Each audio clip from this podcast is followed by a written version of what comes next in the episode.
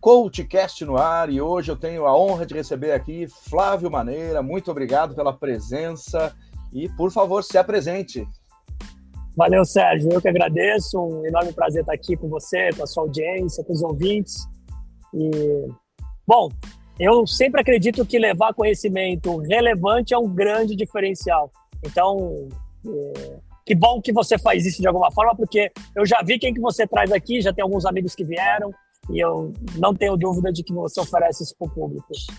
É, Sérgio, eu tenho algumas atividades, mas a principal é, não é muito diferente do que o coaching faz, né? Mas é ajudar a gente. Né? Então, é, é eu sou um cara que eu é, venho do mundo da saúde há muitos anos, então trabalhei 25 anos em grandes empresas. Então, Novartis, Schering-Plough, Merck, Biolab, Medtronic foi a minha última, no qual fiquei oito anos, diretor da área de treinamento na América Latina. Então a minha, a minha andança foi sempre no mundo corporativo e junto com isso, uh, na parte acadêmica, eu nunca larguei mão a parte acadêmica, e palestrando e, e conduzindo workshops é, muito específicos com relação à parte de treinamento. E eu sempre falo que eu não gosto de falar treinamento, mas eu gosto de falar de capacitação estratégica. Hoje eu tenho uma atuação é, dividida em palestras, sou demandado para ir palestrar em empresa e eu sempre falo que a minha palestra não é motivacional, minha palestra é desmotivacional. É, é uma brincadeira, mas é porque eu tento fazer com que as pessoas saiam de lá com reflexões e que elevem o poder de cognição, de pensamento crítico, o que eu entendo que falta. Uh, e workshops in company é um produto que eu trabalho bastante, tanto com treinamentos em várias outras áreas demandadas nessa parte que a gente chama de soft skills, então, o Flávio é isso. Hoje eu sou sócio, na verdade, partner estratégico de uma empresa chamada é, New Brain, é, que é um braço de uma grande empresa chamada Pharma 5.0, que oferece soluções para o setor da saúde. Então, eu sou partner da, da New Brain e o Flávio, maneira como pessoa, faz isso. Palestra, entrega workshops e treinamentos. E, resumidamente, é isso, meu caro. Que legal. Então, eu tenho uma perguntinha provocativa agora para você. Como foi este início? Como foi o Flávio do comecinho lá? Cara, eu uh, meu, um dos meus primeiros trabalhos, né? Eu sou de Santos, originário de Santos, eu nasci em Santos, fiquei lá até 2004, quando eu mudei, que eu fui promovido pela Novartis, na linha neurociência. E a gente depois entra em neurociência aqui. Boa. Mas é, meu, eu comecei lavando carro no posto de gasolina perto do Porto de Santos. Né? Então eu trabalhava, família não é, é uma família que precisava de recurso, então de dinheiro, então eu fui trabalhar cedo lavando carro e depois de acho que um ano lavando carro eu fui promovido a frentista. Então eu lavei carro e depois eu fui para frentista e fiquei por volta de três anos no posto, o que me ajudou a pagar a minha primeira faculdade.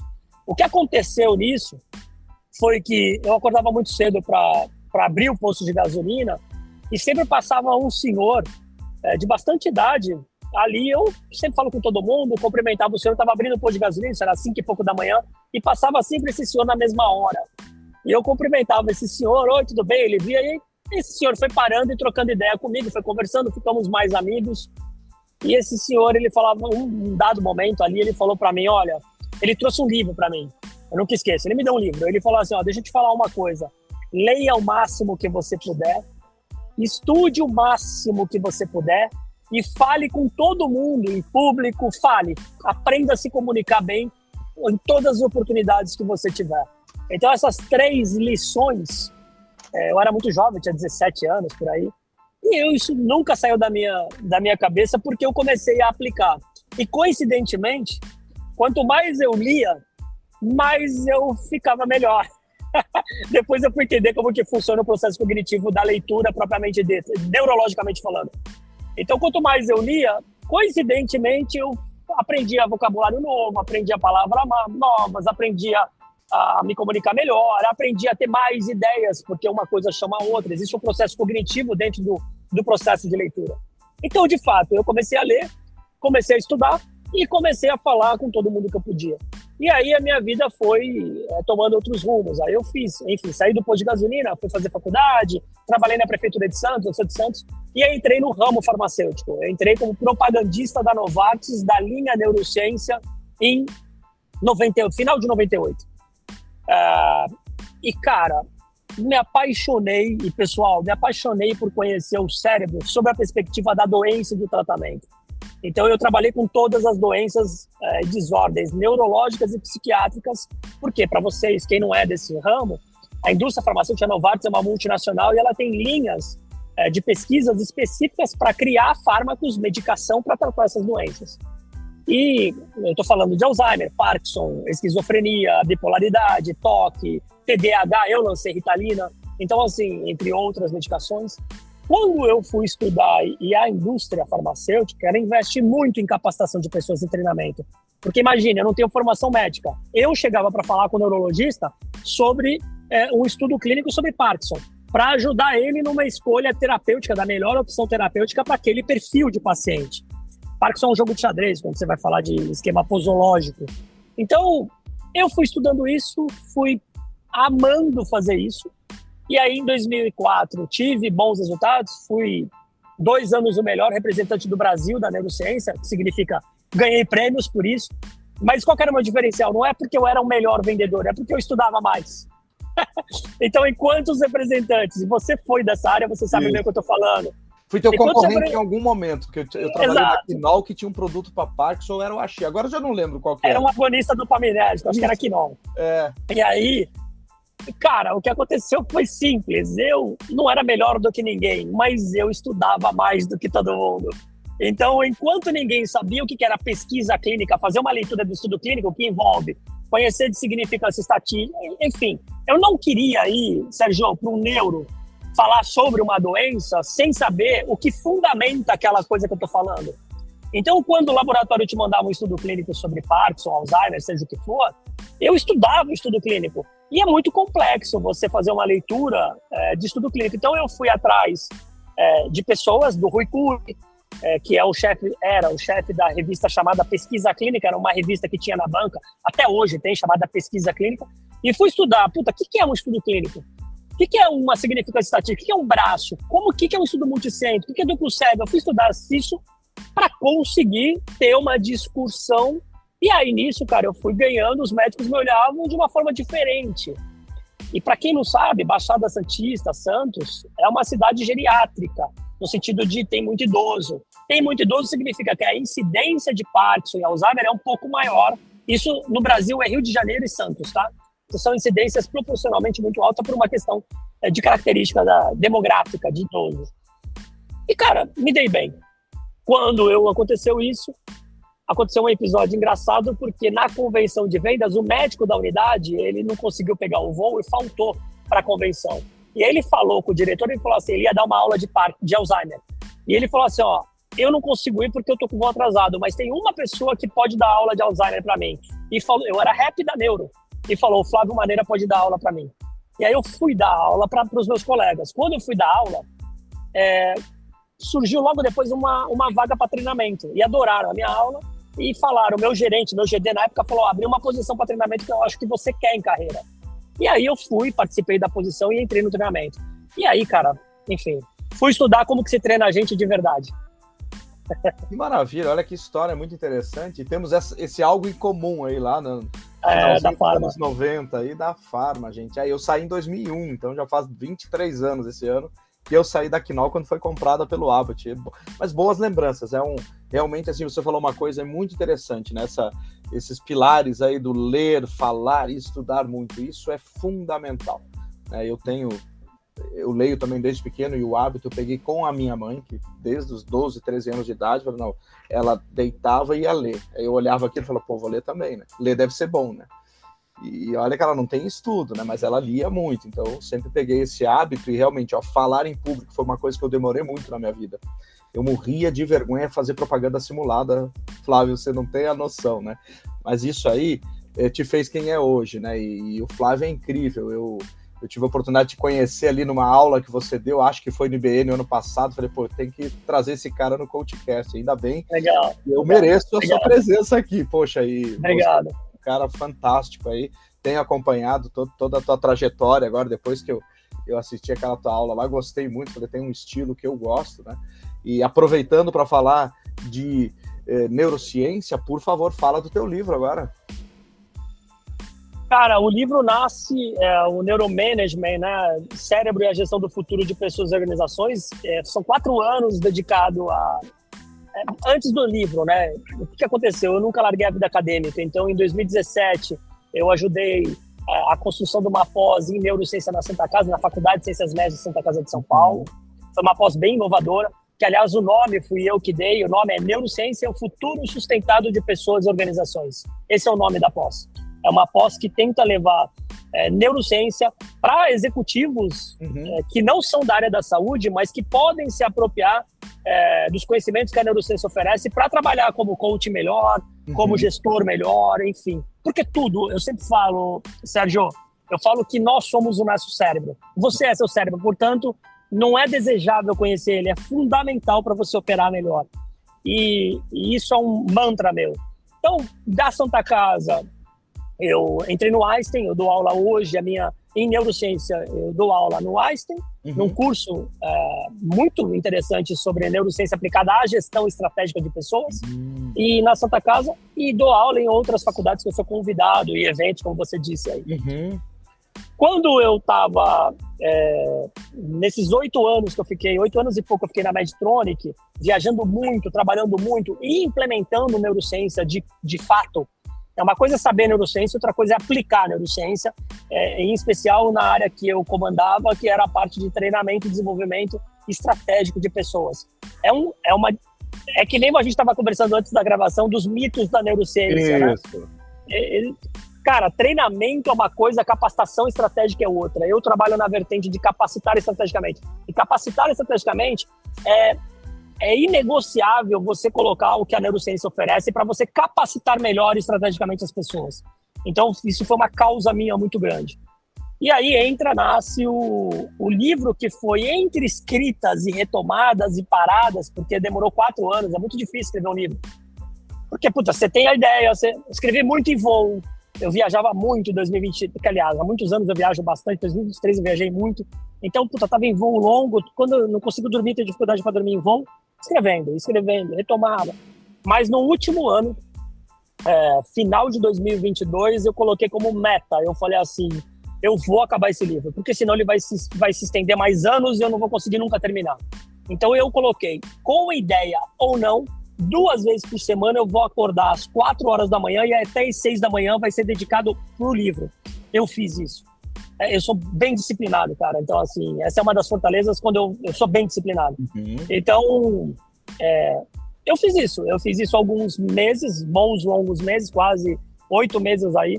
Eu acordava terças e quintas, às vezes segundas e quartas, quatro horas da manhã e tinha duas horas, porque é, na minha casa ou quando eu estava em hotel, é, geralmente esse horário é mais silêncio, é mais calmo, né? Você uhum. não tem poluição sonora, você não tem você está mais calmo. Não então, tem distrações. Não tem distrações, o poder da criação, de, da concentração, perdão, fica mais aguçado.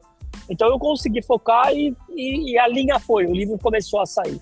E aí é, contratei um excelente revisor editorial, você precisa disso, uma excelente editora, né, ele é da editora Geração, um cara que tem é, 40 anos de, de dono da editora. Que legal. É, o revisor editorial, é, o Walter Faceta, que é um cara que teve inclusive no Jô Soares, ele ganhou alguns prêmios. Esse cara ficava comigo, a gente toda sexta-feira fazia Zoom para fazer a revisão editorial do livro. E é isso, em novembro de 2023, o livro é, sai. O lançamento foi em São Paulo, aqui na Livraria Leitura, foi umas 150 pessoas, foi bastante gente, bastante médico, bastante amigos. E está em primeiro na Amazon já, é, em algumas classificações e graças a, a mim, a todo o ecossistema, a todo mundo, está vendendo bem, está é, indo super bem, porque a gente trabalha com duas vertentes. Até o capítulo 10, a gente passa em neurociência contando algumas histórias, para tornar a uhum. narrativa mais atraente para o leitor. E do capítulo 10 ao 15, a gente entra na aplicação da neurociência. E ele tem um presente para finalizar. No final do livro, ele tem duas coisas. Um canvas que eu criei do livro, então tem um canvas que são sete temas, um canvas sobre neurogestão, neuromanagement. Que legal. Então o leitor ele vai com o QR Code ter acesso a um canvas. Que legal. E o outro é, tem um QR Code que leva o leitor para entrevistas que eu fiz no YouTube. Vai aparecer um, uma entrevista eu conduzido com médicos, neurocirurgiões, psiquiatras e com gestores, pessoas de gestão. Uhum. Então eu faço essa união entre a neurociência e a gestão com entrevistas exclusivas que o leitor também vai ter acesso. Que bacana, e eu, eu sou um bebê nisso aí, né? Porque eu tô, eu, tô eu, eu, me interessei por neurociência a partir de 2020, que aí eu fui fazendo alguns cursos, participando de comunidades, né? Então eu sou um bebezinho e vou ter um prazer enorme em ler o livro. Eu não consegui ler antes porque foi tudo muito rápido. Aqui eu também tô com uma. Eu estava conversando com você antes, né? Cuidando um pouco do pai aqui, então tem essas, essas questões nossas do dia a dia e o trabalho, né? Que nos consome mas eu quero ter a honra de ler. Normalmente eu gosto de entrevistar ah. já quando eu li, mas não teve problema dessa vez. Vamos gravar. Vamos fazer o inverso, não tem é problema. Vamos fazer o inverso, e, tá tudo bem também, né? Então, e eu faço questão de entregar ele em mãos. A gente que legal, nós vamos, um se encontrar. vamos se encontrar, tomar um café e espero outras vezes também poder contar contigo aqui e com o que Prazer. você tem para entregar aí para gente, para todos que nos ouvem e nos assistem aqui pelo YouTube também. E deixa eu trazer uma questão aqui. Eh, quais foram os grandes desafios que você passou nesses últimos oito anos aí? Sérgio, belíssima pergunta, né? Eu sempre falo que perguntas boas não precisam ser complexas, podem ser simples assim como a que você fez. É isso aí. Compacto disso. Cara, foram muitos, mas para trabalhar meu poder de síntese, eu vou, eu, vou, eu vou defender três desafios. O primeiro é uma ineficiência da liderança. A gente tem líder despreparado para o que exige o mercado e as pessoas exigem. Então, na minha opinião, é liderança ineficiente. Tá? Então a gente tem e eu entendo qual é o fruto disso. Então a liderança hoje não consegue cascatear a cultura. Cultura para mim é a coisa mais importante de uma empresa. O líder hoje ele não consegue é, é, gerir muito bem o tempo dele, o que está impactando na produtividade do que ele tem que fazer como líder. Então eu estou vendo vários problemas envolvendo liderança. Essa para mim é uma grande dor. A segunda grande dor que eu vi é a obsolescência. A velocidade das coisas, a gente está com estoque de informação, mas a gente não está com, com, com aumento de conhecimento aplicado. Uma coisa é estoque de informação. A gente tem muito estoque de informação impulsionado pela tecnologia da informação. Então, hoje, o que está atrapalhando muito o cérebro, depois a gente volta nisso. A gente está com o sistema atencional é, não preservado. Isso é grave. Se tu depois me perguntar, Flávio, qual é o maior ponto da neurociência? Sistema atencional e depois eu explico por quê. Uhum. Mas, de uma forma resumida, as dores que eu vi. Liderança despreparada é, para a exigência desse novo mundo. É, uma improdutividade completa, um caos de improdutividade por estoque de informação, por excesso de hiperconexão e hiperestímulo. A gente está num ambiente hiperestimulado hiperconectado. Só que o nosso cérebro é o mesmo de 300 mil anos. O teu cérebro não mudou. O que mudou é o ambiente. E o ambiente tem uma influência muito grande nos nossos comportamentos. Então, grande parte do que a gente faz, 80, 90%, tem uma influência ambiental. E quando eu falo ambiente, é a luz que você tá, é se você tá com o celular virado para cima ou para baixo. Eu, por exemplo, estou na entrevista com você aqui, meu celular está virado para baixo, longe de mim.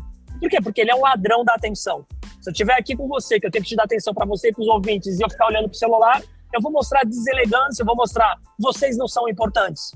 E nas relações humanas é isso que a gente vê. A gente uhum. vê o terceiro grande problema, uma relação humana que está deixando de ser humana. Está um completo fake. Todo mundo é fake. Então a hipocrisia que já existia, ela triplicou. Ela está tudo, tudo fake. Tudo é um, um filtro.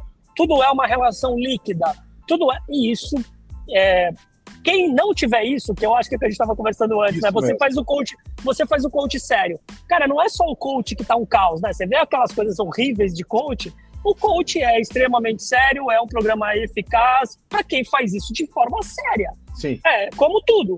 É, e um grande outro problema que eu vejo, então, das dores que eu vejo são liderança, é, improdutividade, excesso de informação, hiperestímulo e hiperconexão, o que vai causar problemas de, de, de, comportamentos. E, por fim, ainda, qual que é, é Sérgio, a, a core competence? O que, que é a core competence? A principal competência do ser humano, da hora que ele nasce até a hora que ele vai, que a gente vai fazer a nossa passagem, a gente se comunica. E a maioria das pessoas se comunicam mal. né, por várias razões. A gente não lê muito. Leitura, como eu disse, é um caminho rebuscado neurologicamente falando, muito é, precioso para o cérebro. O ganho dele é muito grande. A gente, as pessoas não estão lendo, o brasileiro não lê. O índice de leitura ano do brasileiro é menos de 0,5. O brasileiro não lê meio livro ano. Ele compra, mas ele não lê.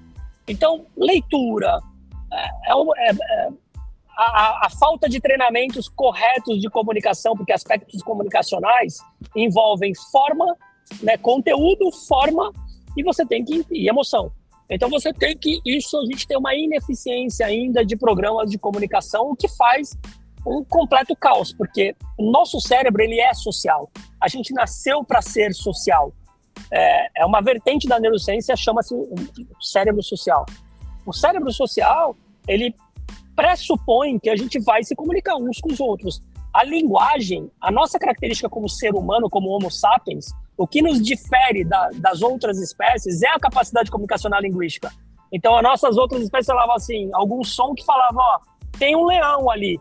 O humano, ele fala, olha, a mais ou menos 200 metros tem um leão agachado que ele está olhando para a gente. Parece que ele vai pular. Então, é melhor a gente correr, porque se a gente correr 100 metros aqui e ir para aquele, aquele ponto, o leão não vai chegar. A gente se comunica por especificidade. E esse é o primeiro elemento. O segundo elemento a gente, ser humano, é o único, a única espécie que cria uma coisa chamada, que é do, do grande Harari, autor do livro Yuval Harari, autor do livro Sapiens, As 21 Leis do Século XXI e o Homo Deus, que ele fala, o ser humano ele é a única espécie que tem uma coisa chamada realidade imaginada. A gente acredita em histórias que nos contaram. Por isso que o mundo é mundo e por isso que está tudo assim. Muito bom. E você falando isso aí me lembrou rapidinho aqui, eu vou te dar um parênteses, ó. Eu estava semana passada, fui, fui desvirtualizar também com uma moça que me chamou no LinkedIn e ela chama Daiane Berdoldi e ela é uma veterinária, mas trabalha com treinamento. E eu postei lá alguma coisa do CoachCast, ela, me entrevista também. Falei, claro, vamos lá, né? eu gosto de histórias interessantes. E aí eu fui conhecê-la pessoalmente e ela me deu esse livro dela aqui, ó, que ela passou por uma doença uns quatro anos ah, atrás. Ah, que né? legal. E aí eu faço questão de citá-la aqui porque me veio a lembrança de quando você fala que o brasileiro lê pouco. Que nós estávamos aqui numa padaria no Clabim, aqui pertinho da minha casa, eu moro na aclimação, e a gente lá conversando, ela foi me dar o livro, autografou, veio uma atendente da padaria e falou: "Ai, que livro é esse? Super interessada". E aí ela olhou, ah, o meu livro, não sei o que, por trás da cicatriz, né, superando a dor social, física e emocional de um câncer e a moça falou: Eu quero o livro. E ela, prontamente, você quer autografado? Quero. Então tá, custa 50 reais, eu vou colocar o Pix aqui dentro e deu pra moça e a moça saiu. Um livro. Ela falou: vamos ver se realmente, né? Primeiro, se ela. É, primeiro que ela gosta de ler. Ótimo, perfeito. E segundo, se ela pagaria. E pagou direitinho. E fico surpreso, porque normalmente uma pessoa lá que, que atende numa padaria, não sendo não quero discriminar ninguém, nem sendo Sim, claro, claro. Mas uma, um, perfil de profissional. O uhum. brasileiro já não lê. E essa pessoa lendo, eu fiquei extremamente feliz. Da mesma ah, forma, quando eu ando de metrô e tem as pessoas ali lendo, isso é maravilhoso. Maravilhoso, então, sim. Pelo menos essa sai, da, sai dessa curva do meio livro por ano, né? E, e, tu sabe, como eu digo do ambiente, pais são muito importantes para criar essa cultura, né? Uhum. É, você deve conhecer um pouco de psicologia e tem uma área da psicologia que é constelação familiar, que é, um, e, é isso, né, cara? Se você tem uma família que consta, constela e que, e que tem um, um ambiente no qual o pai e a mãe são leitores e estão apoiando a leitura, e estão uhum. instigando a leitura na formação psíquica né, daquela criança, daquele cara, a chance dessa criança virar um leitor é muito alta. Com Ao certeza. contrário, também é verdadeiro. Né? Então, o contrário também é totalmente verdadeiro. Por exemplo, hoje a gente está, quando eu falo de hiperestímulo, o que mais me, é, me impacta é exatamente o inverso. Eu estava na padaria também, eu vou numa padaria há muito tempo. Eu estava numa padaria e um final de semana que eu fui lá, e eu tenho alguns hábitos. Um hábito, eu chego muito cedo na padaria e leio. Todo dia eu leio, tá? É, eu tô com 50 anos de idade, Sérgio. Uhum. Eu tô com 49, vou fazer 50 esse ano dos 32 anos até hoje, eu leio todos os dias. É inegociável. O que, algumas coisas são inegociáveis comigo. A primeira Sim. é leitura todo dia. Boa. Quando eu, tô com, quando eu tô com o dia muito complicado, eu vou ler 15 minutos. Quando eu tô com o dia uhum. bom, eu vou ler uma hora. Então, muito de 15 bom. minutos a uma hora, eu leio todos os dias. Que maravilha. É, eu tava na padaria, cheguei cedo e vejo um pai chegar com um filho, um filho pré-adolescente, devia ser uns 12, 13 anos. Eu fiquei na padaria ali uns 50 minutos. Esses pais ficaram, esses 50, esse pai e filho ficou 50 minutos. Eles não trocaram uma palavra em 50 minutos e ficaram na tela. O pai no tablet e o menino no celular. É triste, né, de ver? Porque Demais. eu falei assim, caraca, meu, um pai, provavelmente pelo que eu vi aí, ele pegou, oi, vambora, vambora, saíram até perto de quando eu saí e foram embora sem trocar uma palavra, cara. Eu fiquei impressionado. Eu falei, cara, que, que mundo é esse? Que mundo, que mundo. Que... E esses dias eu tava vendo no Instagram, não sei se foi um, um, ator americano que ele tava falando sobre isso do celular, e aí eu comecei a me policiar, porque eu sempre deixava o celular em cima da mesa. E aí você acabou de comentar aqui antes, né? Poxa, eu também, eu tô da mesma forma que estamos gravando, eu tô com meu celular baixado aqui para não ter, ele tá, né? Influência. Não quero ver tela, não quero ver a tela dele. Ah né, já chega todo o, o, entorno aqui que a gente tem, porque a gente está gravando num computador. Então, se a gente deixar qualquer janelinha pulando, vai, vai nos distrair e não vai ser um resultado legal, nem para você, nem para mim, nem para quem nos escuta ou nos ouve. E eu ouvi ele falando isso, falei, pô, deixa eu me policiar. Quando eu estiver com pessoas, eu já fiz essa semana nesse café aqui, deixei no bolso. E eu fui é. participar de um treinamento também, um workshop no sábado, o dia todo, como eu tinha te falado, e também procurei deixar o telefone pelo menos umas três horas longe de mim.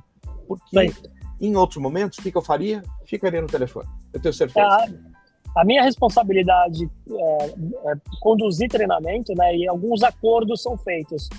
Uh, um deles é, é, estímulo externo que ah, vai competir que com a tua atenção. Então a gente fala, olha, é, você sabe que você vai ter aqui alguns breaks. No break, você pega do celular lá da caixinha, Agora, durante a capacitação, dizer, eu estava treinando, tinham aulas complexas de cirurgia, Sim. são muito complexas. Então, assim, eu não posso ter uma pessoa que vai para o centro cirúrgico, que tem que ser treinada para isso, que ela tenha.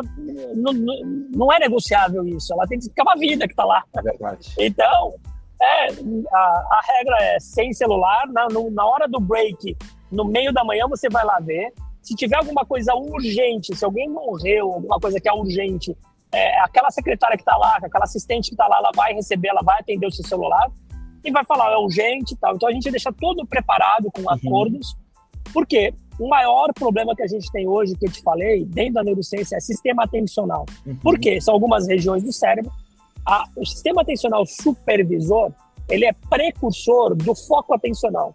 Então, para eu ter foco atencional, eu preciso do sistema atencional preservado. O foco atencional é precursor do aprendizado. Para ter início de aprendizagem, eu preciso ter foco atencional, preciso ter sistema atencional. E para finalizar essa cadeia, o precursor do aprendizado é a memória. Então, o resumo da ópera é: para eu ter início de consolidação de memória de um conteúdo, eu preciso ter é, aprendizagem, eu preciso ter foco atencional e sistema atencional. Então, esse caminho. Então, vou dar um exemplo. Se você, você vai receber meu livro, você vai ler meu livro, legal. Quando você lê meu livro, vou colocar isso em prática. Isso serve para uma aula, para uma leitura ou para qualquer uma aula online, para você que está ouvindo esse podcast. Então, se você está ouvindo esse podcast e está fazendo mil coisas, o teu sistema atencional não está preservado. Ah, não, mas eu consigo ouvir, estou fazendo isso. Você está competindo com sinapse, você está competindo com rede neural. Ela está em competição. Agora, se tu para, tá com num ambiente, é, por exemplo, vamos imaginar que você está ouvindo esse podcast no carro, no trânsito de São Paulo. Porra, aí a chance de você lembrar o que passou no podcast é muito pequena, porque você está ligado em mil coisas. É muita competição de atenção. Então, se tu pega, vou dar um exemplo aqui prático. Sérgio, tu vai começar a ler o livro. Se você lê o livro, né, lê o livro, e está num ambiente hiperestimulado, a tua retenção vai ser menos de 20% do que você lê com toda certeza. Se você tira o estímulo para ler o livro e falar assim, quanto tempo dura a minha capacidade atencional? Em média, depende muito de variáveis, mas se a gente livrar de estímulo externo e você estiver focado, a tua, o sistema atencional, ele tem que fazer uma pesquisa de sangue, de corpo, de um monte de coisa tua para ver como que tá algumas coisas, mas vamos imaginar que você está extremamente saudável, é, balanceado quimicamente falando, você vai conseguir ter foco e atenção durante 40 minutos.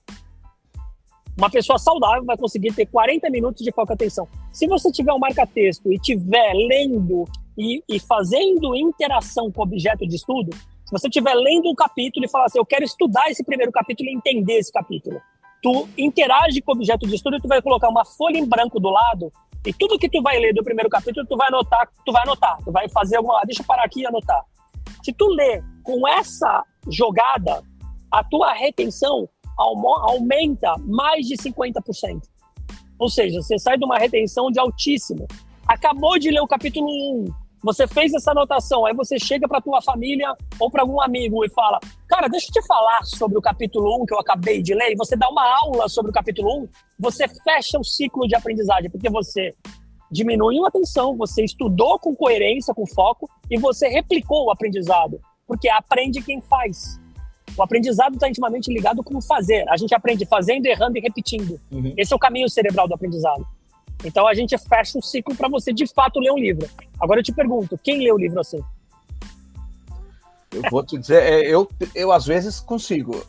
Não, você sim, é. mas a maioria não. E não, se a gente. Maioria não. Isso, a maioria não. Isso eu tô falando do livro de ordem um pouco é. mais técnica tal. Sim, Uma sim. ficção já muda, porque dependendo da narrativa de um romance, de uma ficção, você uhum. consegue se ligar e você vai lembrar daquela é história, verdade. porque somos seres de histórias, né? Uhum. História marca. É isso aí. E, e eu estava uns dois, três anos atrás conversando com o pessoal que mentoram lá no Instituto Semear, que eu também sou mentor, e, e, um deles falou: Ah, esse pessoal que lê 54 livros por ano é impossível de reter. Eu falei: Com certeza, porque assim, se o cara trabalha, se o cara faz um monte de coisa, e você lê esse monte de livro por ano, realmente você não consegue nem aplicar. Eu acho que eu concordo. E aí é justamente isso que você estava falando aqui. Você deu uma aula para gente aqui em 30 minutos. Nossa, Flávio, que bacana. É, quero, quero mais, viu? Vou querer beber mais. A hora que quiser. Com certeza aqui, os nossos ouvintes e quem nos assiste também vai querer mais. É, você falou de leituras, né? Você quer indicar, além do seu livro, se você puder mostrar a capa de novo e, e fazer uma audiodescrição dele para quem nos ouve apenas? Olha é um, é um cérebro artístico, né? É abstrato, é colorido. O nome dele é Neuromanagement. Management, em inglês, significa gestão. E Neuromanagement é uma área, uma sub-área da neurociência que investiga os comportamentos, a neurociência dentro do ambiente organizacional, do ambiente corporativo. Então, é uma área que pega substratos neurais para investigar uhum. é, por que, que líder faz o que faz, sobre funcionários e colaboradores dentro do ambiente corporativo. Por isso que é neuromanagement. E aqui o subtítulo dele é Cérebro e a Gestão do Futuro de Pessoas e Organizações. É, é um livro com 402 páginas uhum. e ele, ele segue um caminho aí com 15 capítulos que vão caminhando todas as áreas da neurociência, sistema límbico, que é o sistema emocional. Eu vou narrando histórias para ficar mais friendly, para ficar mais amigável à, uhum. à, leitura. E no final você tem aquilo que eu falei lá, que é um, um, um entrevistas e um canvas. Cara, eu indico, tem muito livro para indicar, depende. Eu sempre falo que 99% das respostas do mundo é depende. Depende do quê? Mas vamos lá. É, é, pensando em, em futuro, é, que eu acho que as pessoas se preparam um pouco para o futuro, e eu sempre falo o seguinte, Sérgio, projetar o futuro é a melhor forma de você alterar o seu presente. Então a gente, o cérebro é um projetor o tempo todo, ele projeta o tempo todo o futuro. Então eu entendo que a gente pouco explora o como que você quer estar daqui a um, três, cinco anos. Como que tu quer estar na área da tua vida? Um exemplo prático disso é, todo mundo sabe que músculo é ouro a cada 10 anos e a gente não cuida de músculo. E músculo para o cérebro é importantíssimo, não estou falando de uma questão estética. Mas vamos lá, vamos aos livros. É, eu indico Inevitável, do Kevin Kelly. É um livro é, fabuloso. Eu, livro, eu indico é, Armas, Germes e Aço. Nossa, esse livro é fantástico. É, eu vou relê-lo, porque na época que eu li, me deu um nó na cabeça e deve ter uns 20 anos isso. Ah, é um livro que também todo mundo tem que ler para entender é um pouco sobre mundo. E é, se ler é esse livro e depois ler o Yuval Harari, você fecha uma cadeia. Puta, fecha o ciclo. E que é o terceiro que eu ia falar. Todo mundo tem que ler Sapiens. Então, para mim, é Sapiens, Armas, Germes Legal. e Aço e o Inevitável do Kevin Carlin vai te dar um vai te dar um bom nó na cabeça. Que maravilha. Então, Flávio nos indicou aqui leituras, espero que vocês gostem, mas principalmente assim, o link do teu livro vai estar aqui na descrição. Ah, legal. Vão lá para a Amazon, comprem esse livro e é, suas redes, quer deixar aqui? Como é que as pessoas te encontram? Como é que faz? Eu sou super, super fácil.